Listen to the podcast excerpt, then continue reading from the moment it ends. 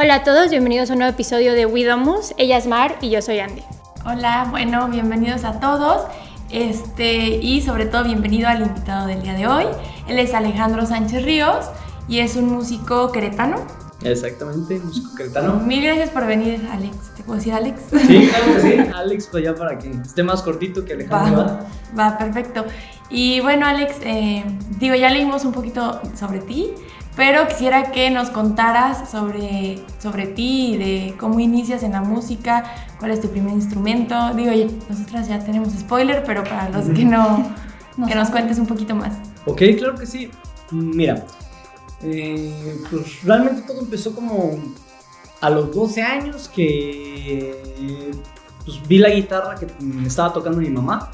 Aquí pues quiero aclarar que toda mi familia son músicos mi mamá, mis tíos, mis abuelitos, las mascotas, todos son músicos. Este, entonces yo pues, siempre tuve como la, eso de la música pues, en el oído y siempre curioso con eso.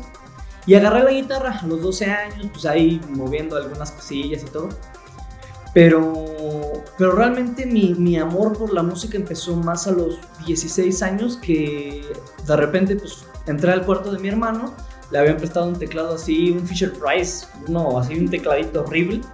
Y pues ya lo llevé a mi cuarto y empecé ahí moviéndole las teclas y uh, viendo tutoriales en internet.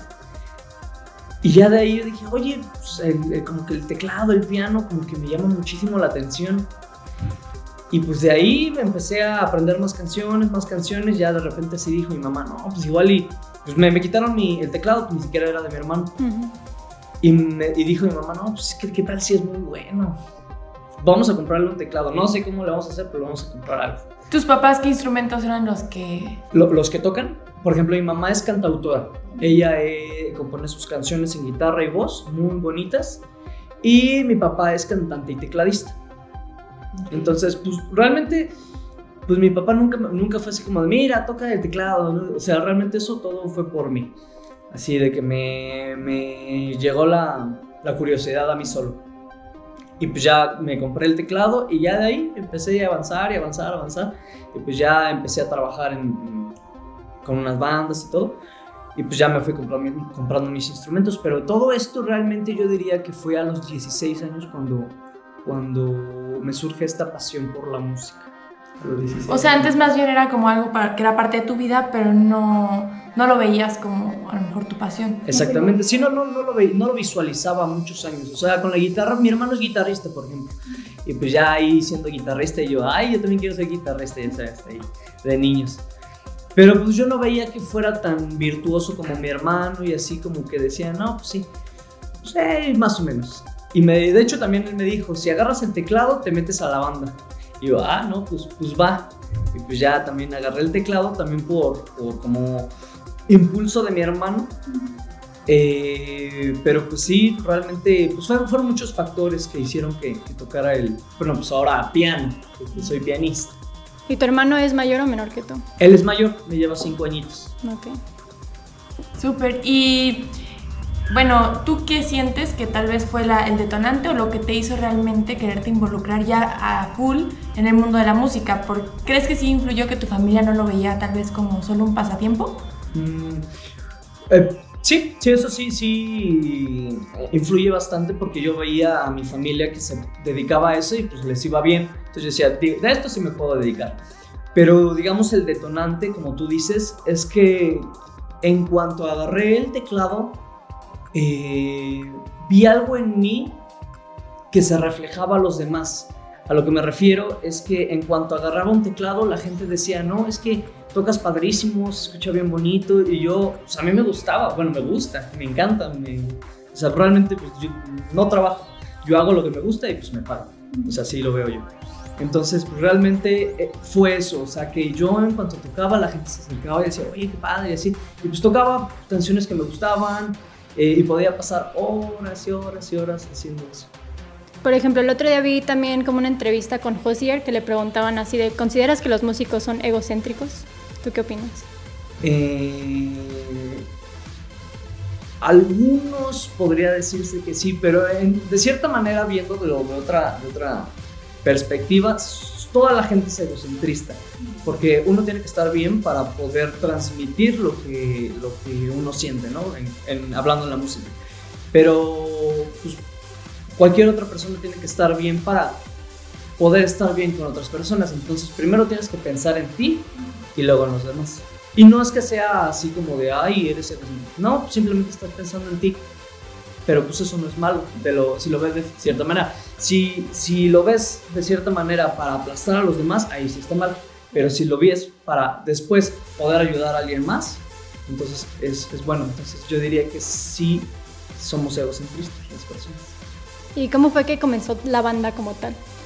Ok, la banda esta de Downtown es una historia muy graciosa porque hace como seis añitos eh, un amigo me dijo, oye, pues súplame este sábado que no voy a poder, quién sabe qué, que, me voy a, no sé, a, si va a otro país o algo así. Y yo digo, no, pues, pues está bien, de, pásame las, las, canciones, creo que me dio una o dos semanas para aprendérmelas, eran boleros, eran boleros y así canciones este, de los 60, 70. Y yo, pues va, me las voy a aprender. Entonces tocamos ahí en un lugar que se llama el Mesón de Santa Rosa, pero como que la, al dueño no le encantó porque dijo, a ver, vienes con un concepto y pues, bueno, no con un concepto, vienes con una gente pues, que me gustó porque cambiaron a la vocalista, cambiaron al tecladista y creo que al bajista o algo así. Entonces como que no le gustó al dueño me dice, bueno, nos, nos dice a todos, si no cambian esto, ya no van a trabajar aquí. Entonces pues, yo, yo le dije al, en ese tiempo guitarrista, que era como el, el líder de ahí de la banda, me, oye, pues yo tengo aquí un dueto, yo puedo traerte a la cantante y puedo traer aquí, pues, digamos, las canciones, el repertorio que yo traigo, nada más que no nada de boleros.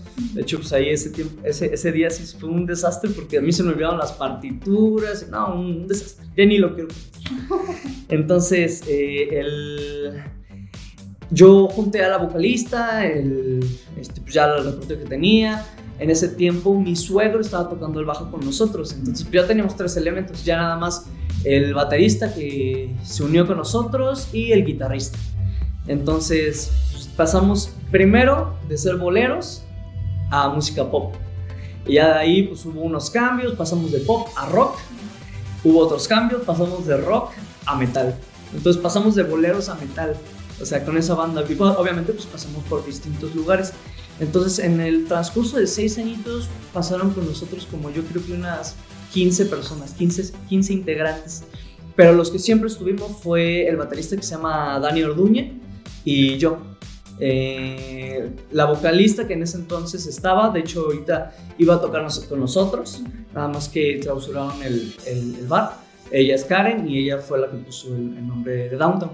Y los integrantes que están ahorita son Francisco Ramos, el bajista, y Nacho Sánchez en guitarra. Pero sí, sí fue así la historia. Y retrocediendo un poquito, eh, bueno, me platicas que, que, desde tu familia nace esta pasión por la música y cómo es que después tú decides estudiar música y, y por qué, sobre todo porque creo que existe este debate siempre en carreras artísticas si realmente la carrera es necesaria o no, porque son carreras que finalmente tal vez tú eh, con la práctica, con, con, todo, vas adquiriendo habilidades que a lo mejor en la escuela no, porque realmente es muchas clases teóricas, historia del arte, cosas que a lo mejor dices, a mí de qué me sirven. Pero ¿por qué es que decides estudiar la carrera y qué, qué lugar crees que esto toma en tu vida para considerarte hoy un artista como el que eres? Ok. Eh, bueno, lo que me hizo como estudiar una carrera, bueno, pues yo seguí mucho los pasos de mi hermano. Mi hermano también se metió en una carrera, estuve estudiando, entonces yo dije, no, pues nunca tuve años sabáticos ni nada, entonces directamente me voy a la escuela eh, por distintos puntos. Uno, pues el papel.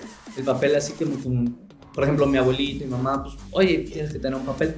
No, pues no. Y aparte, pues, pues ir a la escuela te, te, sirve a muchas cosas. Igual y hay algunas materias como que dices, pues, ¿para qué me sirve? Pero al final de cuentas todo te sirve, ¿no? Entonces fue el papel, yo vi a mi hermano que estaba en eso y aparte, la verdad, qué bueno que estuve en una escuela porque me abrió inmensamente el panorama. O sea, a cuenta que estás así enfocado en lo, que, en lo que te gusta y en lo que quieres. Entras a una escuela y dices, ah, ok, hay un buen de cosas y me puedo dedicar a un buen de cosas. O sea, también una escuela eh, te ayuda a ver como también lo que están haciendo otras personas, llegan, de repente, por ejemplo, en mi escuela había conferencias, entonces llega gente que se dedica a eso y te dice, no, pues mira esto, esto y esto y así, ah, ok, entonces pues realmente como que una escuela es el centro en donde puede llegar más gente y te haces de tus contactos también. O sea, también irte, por ejemplo, pues, si vas a dedicarte a la música y te metes a una escuela de, no sé, de gastronomía, no vas a conocer a nadie del medio. Entonces, pues irte a un lugar a donde está concentrada la gente que se va a dedicar a lo tuyo. Entonces, de ahí, pues también, obviamente, pues eh, suplencias, este, más alumnos, lo que sea. Entonces, la, la verdad es que pues, son muchas cosas que en una escuela te, te enseñan que tú no puedes, tal vez, bueno, tendrás que investigar muchísimo por tu cuenta, pero pues en una escuela la verdad es que mm, fue una excelente decisión haber estudiado la carrera. Y aparte, la verdad es que cuando terminé la carrera, fueron cinco añitos de, de, de licenciatura, terminé como licenciado en piano y composición. La verdad es que sí, sí sales con un con un logro, este, te sientes satisfecho en ti mismo, entonces como que también te da energía para decir, ya terminé, vámonos a comernos el mundo. Entonces la verdad es que es bueno terminar una carrera. Hay muchos artistas, por ejemplo, que no estudiaron y pues también son buenísimos. O sea, realmente el papel pues nada más pues es un papel, literal. Realmente es acá todo lo que, lo que te hace pues, seguir adelante o como las ganas de querer hacer las cosas. ¿Y después cómo se da esta faceta de compositor? Ok, más bien fue antes de la, de, la escuela. O sea, digo, te das cuenta que le, le, picaba las notas, siempre como que tuve ese oído. Entonces yo decía, ah, ok, pues esto suena bonito. no sabía ni qué estaba haciendo. O sea, de repente pues estaba poniendo unos acordes y unas notas y creé como unas cuatro o cinco composiciones así de piano. Y ya cuando me metí a la carrera, eh, fue así como de, ah, ok, esto es lo que estaba haciendo, por eso me sonaba así. O sea, ya veía como el, modo técnico, digamos. Eh, pero fue desde antes, o sea, como que desde que agarré el piano, yo dije, ay, qué bonito instrumento. Y pues ahí como que, como que la verdad yo sentí una conexión inmensa con el, con el piano. Entonces realmente la conexión fue desde antes. Nada más que durante la carrera, pues fue como, este, me moldearon eso. Mira, hace esto, hace esto con este Víctor Peña y este Alejandro. Ay, no me acuerdo cuando también es un cubano. No me acuerdo del nombre de, mi otro maestro ahorita. Eh, pero pues sí, pues, fue antes de la pandemia, antes de la pandemia, antes de la carrera. ya te queda esto de la pandemia. Este, fue antes de la, de la carrera, durante la carrera, pues ahorita pues Ahorita me estoy como reinventando con las cosas que estoy componiendo. Ahorita no he sacado mucho al aire porque yo digo, no, primero me voy a hacer de mis cosas. Ahorita, por ejemplo, este, para contarles, también tengo un estudio de grabación. Eso lo hice hace como dos añitos y pues con el esfuerzo de, de la música y todo. Entonces, pues ahí vamos, ahí vamos con todo eso. Entonces también te, te gusta esta parte de la producción musical. Totalmente. Y de hecho... Eh, ahorita que dije pandemia, todo, todo esto por, de la producción, de la composición, surgió mucho por la pandemia. O sea, pues te estás encerrado y, y, dices, no, pues, este, pues a grabar este, audio, video, hacer tus videos, este, componer. Me surgió mucho este, esta curiosidad en la pandemia. ¿Hubo alguna lección que te dieran tus profesores que te ayudó a motivarte más? ¿Algo no, que se te haya quedado como grabado? Mm, ¿O algo que te hayan dicho? No. Ah. Una lección. Pues más que nada, yo creo que algo muy importante es que yo estuve en una escuela de cubanos. Pues, no sé si están enterados como más o menos como están allá en Cuba con todo esto de, bueno, pues, todo, con toda la gente. Entonces, a mis profesores, a varios, les costó, les costó bastante. Entonces, yo creo que algo de lo que, de lo que tú dices, Andy, eh, fue muy importante en mí porque yo decía, o sea, a ellos les costó muchísimo llegar a donde están, saber lo que saben. Y ahorita que realmente, ahorita estamos, en México estamos en la gloria, o sea, realmente pues tenemos este, pues, la tecnología, tenemos por así que muchas cosas, muchos alimentos, un techo y pues, realmente, eh, pues si le, si le echas ganas, pues estás, tienes una, una vida estable. Y pues allá en Cuba estaba cañón. Entonces yo decía, no, pues la verdad, Aquí le puedo echar muchas ganas y sé que voy a seguir adelante. Entonces como que eso me motivó. A, ver el, ejemplo, si ellos pudieran, pues obviamente yo voy a poder. Es que aparte creo que el cubano tiene eso, como esa magia de la disciplina o de transmitir esa disciplina, porque exacto, todos los que están en donde yo, por ejemplo, eh, estudié ballet unos años, también en la UAC y todos los profesores son cubanos. Y, justo eso es lo que a mí me, me queda mucho de los cubanos. Una, se frustran mucho al verte que le echas la flojera o algo así porque dicen, si yo tuviera lo que tú tienes, o sea, les da mucha frustración de lo que hubieran hecho, ¿no? Y dos, que también yo creo que no se consideran virtuosos, sino todo su trabajo es a base de disciplina y con base en quiero ser esta persona, quiero ser el bailarín, quiero ser el doctor, quiero ser... porque es una di disciplina que yo nunca he visto en otro lado. Entonces creo que sí, el cubano eso tiene mucho de la parte de la disciplina. La disciplina, sí, y, y como dices, o sea, me pasaba mucho también en mi escuela, así que, que veían a, a, la gente que de repente no entraban a las clases y decían, o sea, están pagando, no entran. Aparte, pues no, era, no es dinero de ellos, era de los papás. Papás, ajá. Eh, y no entraban, o sea, decían, o sea, ¿qué, qué, qué, qué les pasa? ¿Qué, ¿Qué, pasa por su mente? Como dices, o sea, pero pues es la disciplina de, de ellos. Y también hay, había mucha gente en mi escuela también que era muy disciplinada, muy talentosa, muy virtuosa también, o sea, porque como dices, o sea, no nada más es el, el ser virtuoso en el instrumento, o sea, es porque estás viendo esto, pero pues ve todo lo que está atrás. Sí, yo tenía un profesor, bueno, tenía varios, ¿no? Unos muy altos y así, este, Irán, por ejemplo, es, es un, es un bailarín en la UAC muy reconocido, es altísimo, es súper, como que todas las cualidades de un bailarín. Pero también tenía un profesor que era muy chaparrito, o sea, más chaparrito que yo, muy, muy chaparrito, y él, pues le había costado muchísimo, por ejemplo, sus saltos eran aclamados así, pero dice, lo mío fue 100% disciplina, yo no nací para el ballet, o sea, yo al contrario, no, no me querían en, la escuela de ballet. Y es cuando yo ahí creo que también te quería hacer esta pregunta, que en la música, ¿tú qué crees que es eh, lo que más influye? ¿La disciplina o el talento? Ok, totalmente la disciplina. Por más talento que tengas, si no le echas ganas, no, no sales adelante. Eh, bueno, obviamente en, esto del, arte eh, son muchas cosas.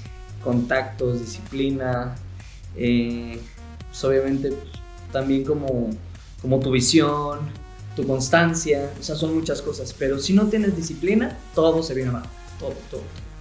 Imagínate, este, eres así virtuosísimo, virtuosísimo de que puedes tocar lo que sea, lo que te pidan y en el momento, pero llegas este, tarde. O sea, ¿en qué momento te van a contratar si no eres disciplinado? O sea, totalmente la disciplina. ¿Y tienes alguna debilidad que estés trabajando ahorita en este momento, hablando de la disciplina? Ok. Um, pues yo creo que más que como debilidad, así como que diga, ay, es que no hago esto, debería de hacerlo. Eh, pues realmente sigo aprendiendo. O sea, tengo debilidades en cuanto a tal vez en conocimiento, porque pues ahorita no lo sé. Entonces sigo como estudiando, este, no sé, improvisación o, o, meterme más en otros géneros que no, que no tengo como bien dominados. Eh, pero así como que lo ve así como de, ay, es una debilidad. No, más bien es eh, digamos, ignorancia. Entonces más bien voy por ahí, o sea, tratando de aprender y estoy libre a que me, a que me critiquen. No me gusta que, que, la gente se reserve así como de, ay, es que no lo voy a decir.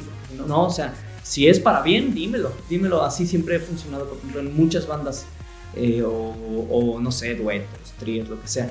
Si algo sale mal, lo dices y lo, y lo cambias. O sea, realmente pues es seguir aprendiendo y evolucionando. Mejorando. Entonces ahorita tú, tú, te has enfocado en el género del metal. Fíjate que sí, de todos modos tengo como otros géneros. Por ejemplo, yo como pianista solista estoy más enfocado como en el New Age, como música para películas, música para videojuegos, acá de puro piano, con orquesta, no sé, igual algunos, algunas voces, coritos o lo que sea. Principalmente en piano, piano instrumental. Pero ahorita, por ejemplo, aparte de lo que dices, que también el metal, ahorita, por ejemplo, en la pandemia, eh, instalé un, un, programa ahí en la compu que se llama FL Studio, que es para música electrónica. Entonces lo estoy, estoy componiendo ahorita música electrónica pop.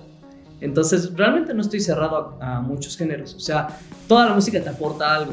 Entonces, pues, realmente estoy en varios géneros. O sea, realmente si no estás casado con el metal, sino que es tu banda es de metal.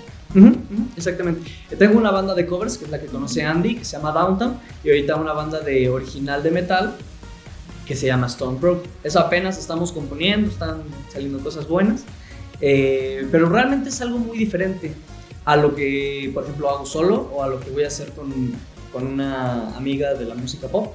O sea, realmente todo me llena. O sea, así como si... No me aburro, no me aburro de mi trabajo porque no nada más estoy en una cosa. O sea, de repente pues, es como si fueras a los tacos.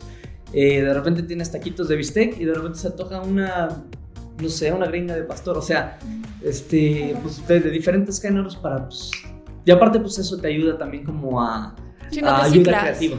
Sí, exacto, porque justo como te decía aquí es una agencia de puro inmobiliario y sí llega a pasar esa parte de solo piensas en inmobiliario todo el tiempo. Y exacto, probar un poquito de otra, otro, sí, otro tipo de, de clientes, para nosotros es súper refrescante. Y me imagino que lo mismo pasa con la música cuando estás todo el tiempo. Eh, pues en un solo género, pues te hace encasillar creativamente, ¿no? Exactamente. Sí, entonces abrir tu mundo. ¿Y cuál consideras o cómo nos contarías que es tu proceso creativo para, sobre todo para la composición, que es algo que me llama la atención? Oh, eso sí está cañón porque Digo, obviamente pues tengo las bases aquí en la cabeza, o sea, de, de, cómo funciona la música. Pero pues de repente hay una noche en donde terminas de ver una película o llegas así eh, hasta medio cansado, agarro el piano y de repente, oye, esta, esta idea está buena. Ya de repente pues... Mi, mi forma de, de, de, componer también es mucho improvisando. Entonces, este, improviso y yo digo, ah, como que eso se me quedó. Entonces ya como que lo vuelvo a tocar, yo digo, a ver qué me imagino, a ver esto.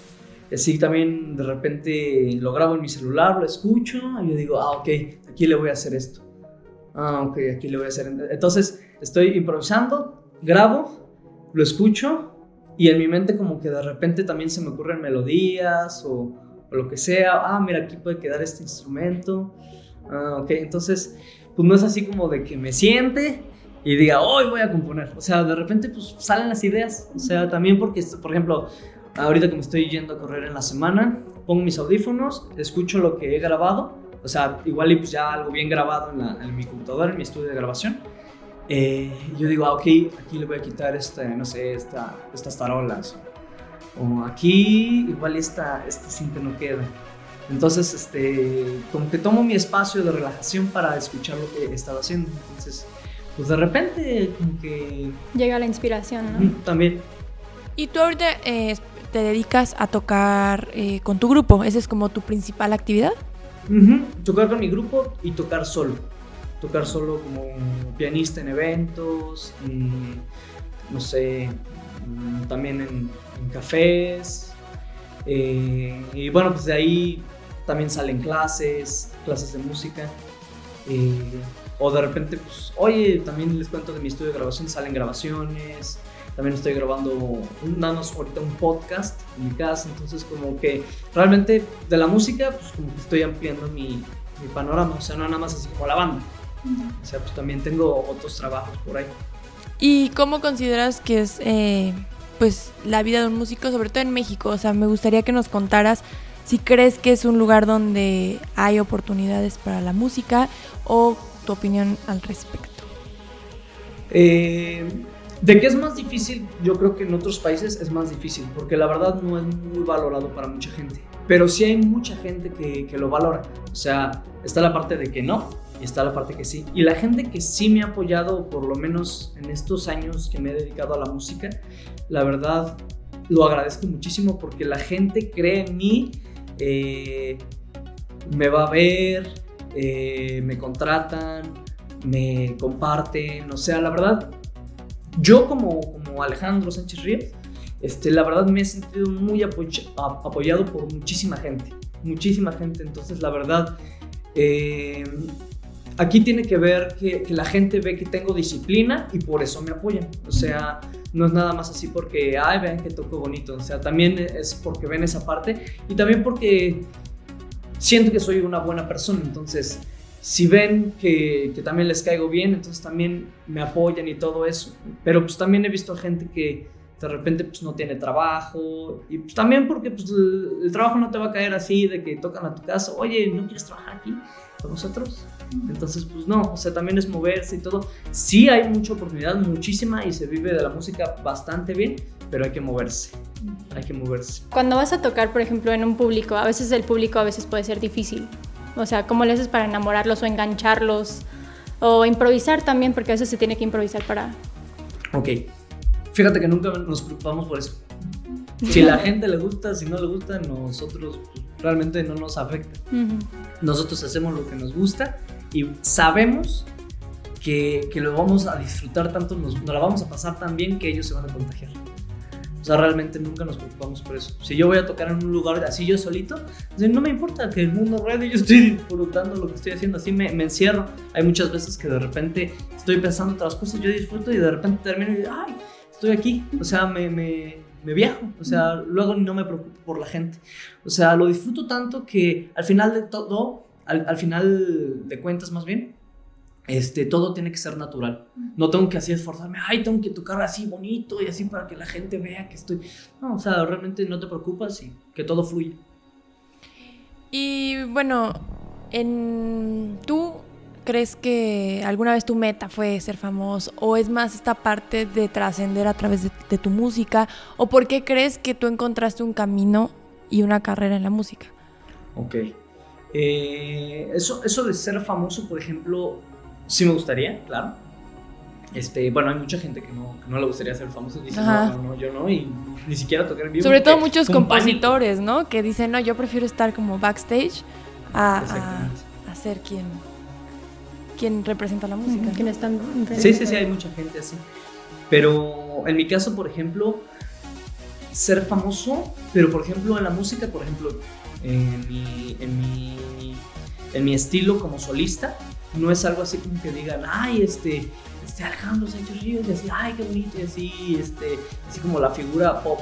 Sino, realmente mi música es para transmitir. Entonces, si yo soy famoso en algún momento, bueno, pues así como eh, metafísicamente hablando, si lo, si lo decretas es porque se va a hacer realidad. Entonces, pues, en, algo, en, el, en el momento en que lo haga, realmente es para transmitir, transmitir, transmitir sentimientos, hacer que la gente se imagine, sienta, eh, recuerde, porque cuando tocas algo y la gente, ay, me recordó en esto, no sé, me recordó a mi papá, me recordó a mi hermano cuando fui a la playa, lo que sea, entonces qué bonito, o sea, que, que, que la música, al final de cuentas, eh, para mí la música es eso, transmitir, transmitir y provocar algún sentimiento.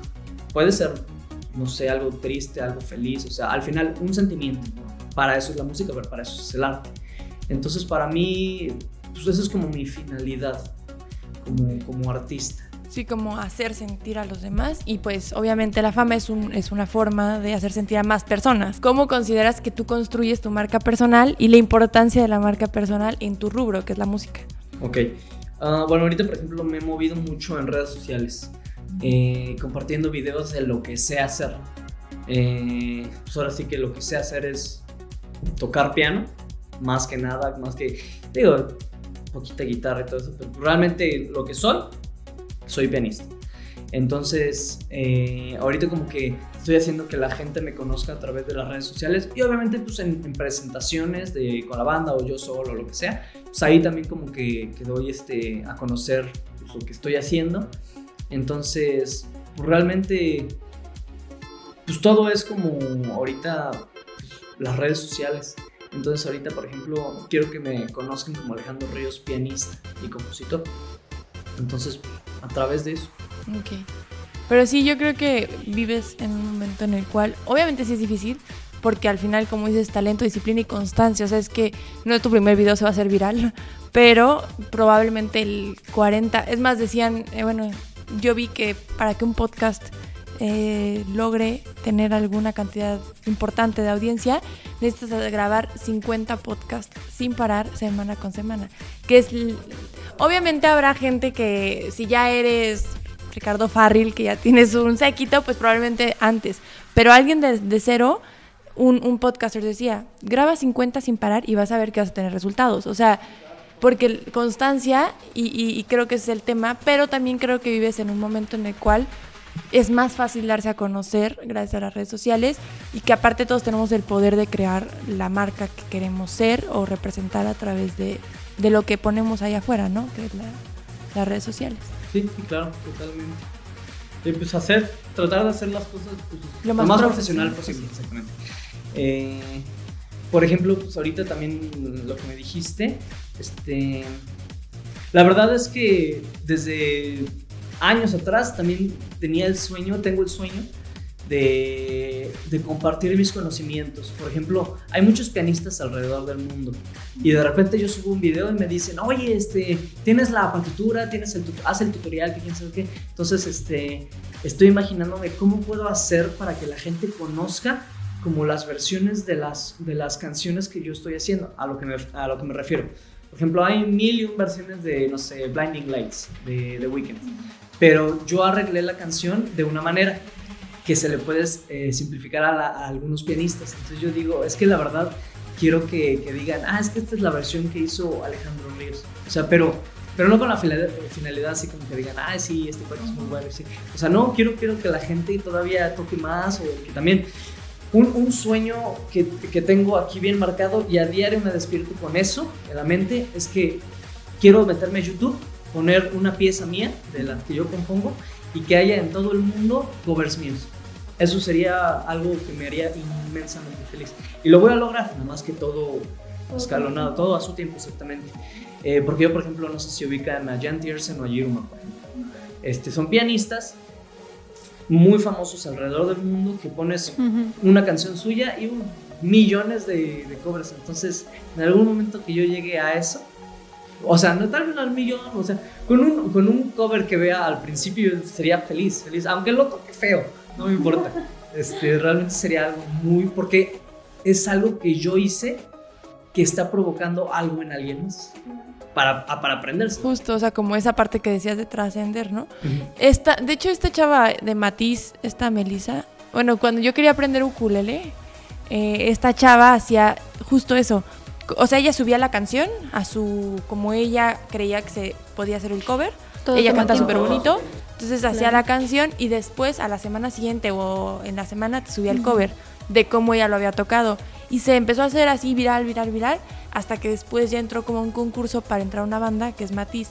Y Matiz ahorita ya tiene bastante, ya con Aguilar, ya tiene bastantes colaboraciones importantes. Entonces sí, es súper es, buen camino como porque aparte mucha gente, es más fácil que googleen cómo tocar tal canción a que, bueno, a que busquen en YouTube cómo tocar tal canción, a que busquen la canción y tú seas la primera opción. Entonces es una buena forma de generar buen alcance. ¿eh? Sí, sí, sí, sí. Totalmente. Sí, es que uno, uno tiene que, que, reinventarse para decir, ok, ¿qué, ¿qué, puedo hacer también para, para, para, darme a conocer? O sea, realmente, eh, bueno, yo nunca, bueno, ahorita pues también lo de la pandemia, caí en, en hacer TikToks, este pero TikToks creativos, no al, al, punto de que sean ridículos.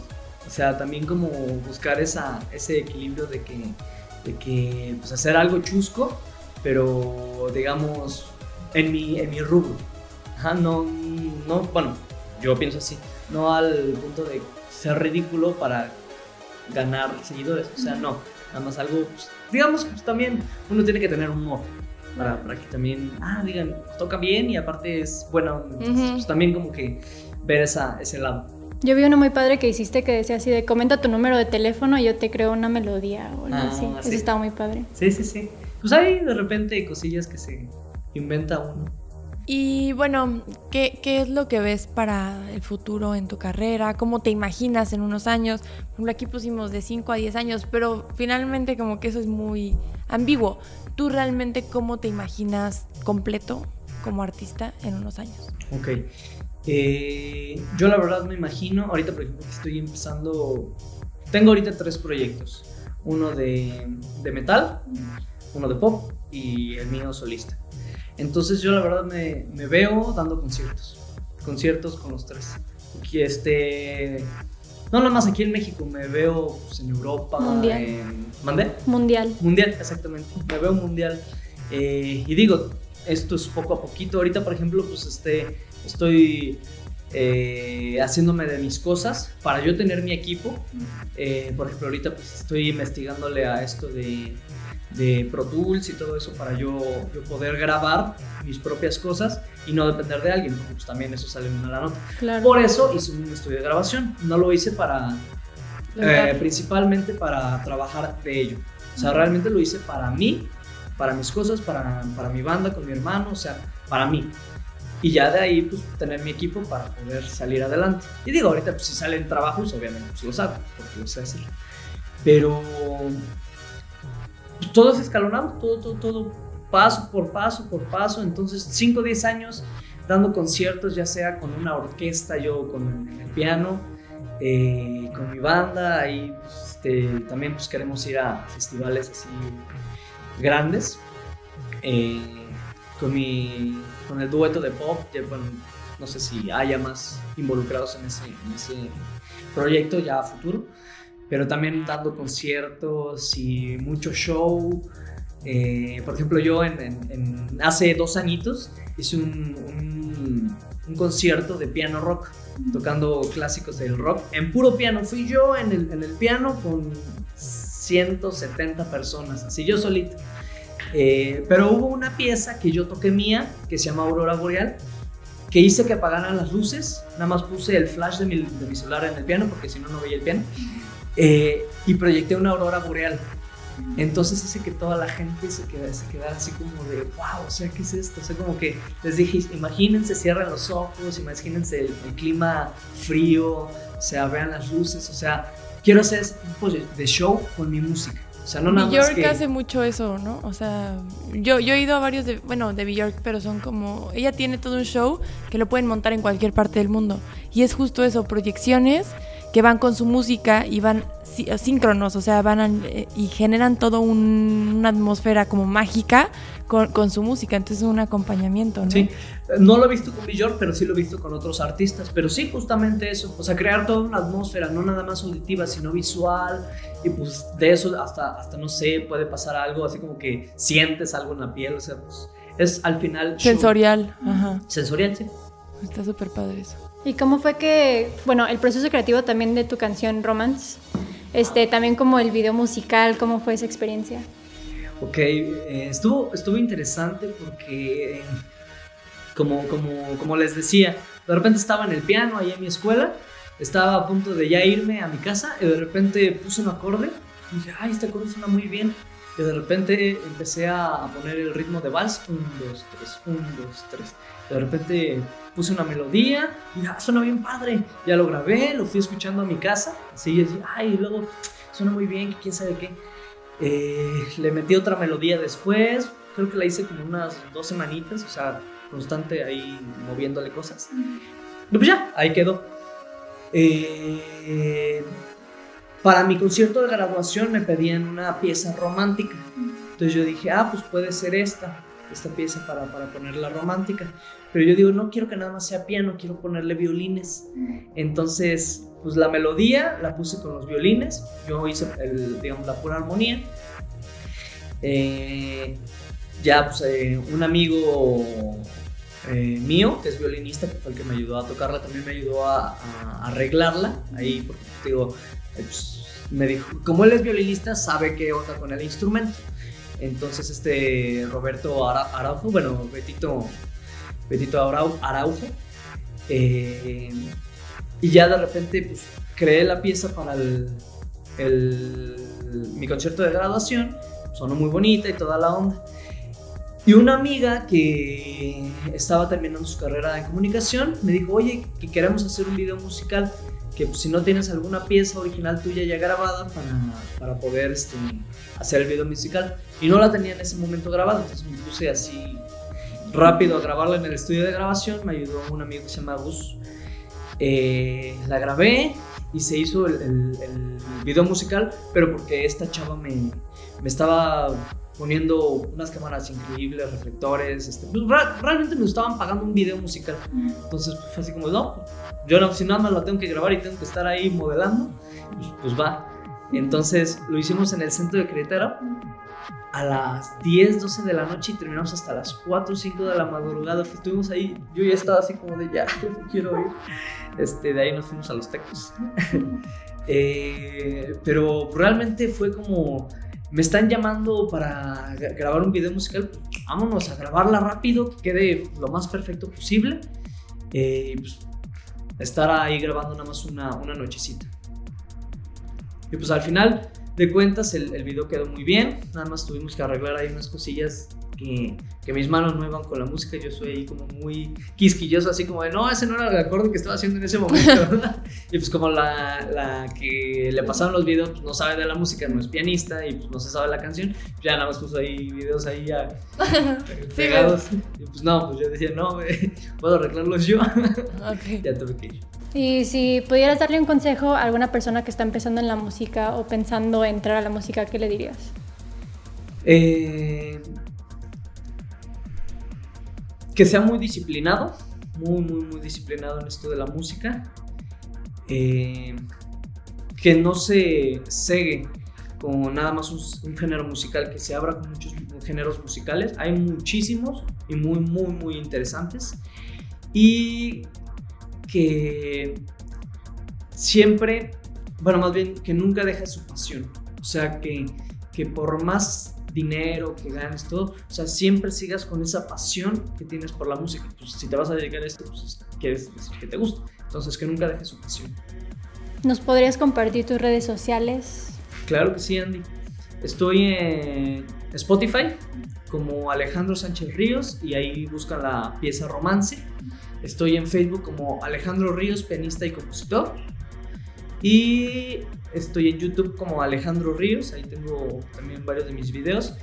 Estoy en TikTok y en Instagram como Alejandro Ríos, un bajo pianista. Y ahí están mis redes sociales. Y Metroflop como High Five. High Five, Sonic. No, pues la verdad es que me parece súper interesante, sobre todo que creo que mmm, tú puedes dar un panorama un poquito más menos sufrido de la música. Creo que muchas veces muchos artistas tienen que vivir, por ejemplo, esta parte de la familia, de que la familia te dice, no, ¿cómo vas a estudiar música? Este, sé ingeniero, no sé. Y creo que creciste en un muy buen panorama que te permite también ver más allá de lo que un artista convencional puede ver, ¿no? Como muchos se van mucho por esta parte de la pasión y se, se, apasionan tanto que ya no pueden ver la parte, como tú dices, de abrirte de un estudio, de más géneros, no casarte con uno. Y se me hace que es súper interesante, que te vuelve un, un, artista mucho más completo y, y, y aparte que, que, se me hace bien interesante esa parte del metal y el piano, que, que, no muchas veces lo, bueno, yo no lo había escuchado tanto y se me hace interesante y me parece que lo, lo sabes explicar muy bien. Y te agradezco muchísimo por, por haber venido, porque nos compartieras esta parte, pues también lo que vive el artista y cómo si hay oportunidades en México. Y te digo, como no tanto el sufrimiento del artista, sino un poquito más lo, lo esperanzador para un artista, ¿no? Sí, sí, claro que sí. Mil, mil gracias. Mil gracias por acompañarnos, Alex. No, pues gracias a ustedes por la invitación. La verdad es que muy a gusto, muy a gusto la plática.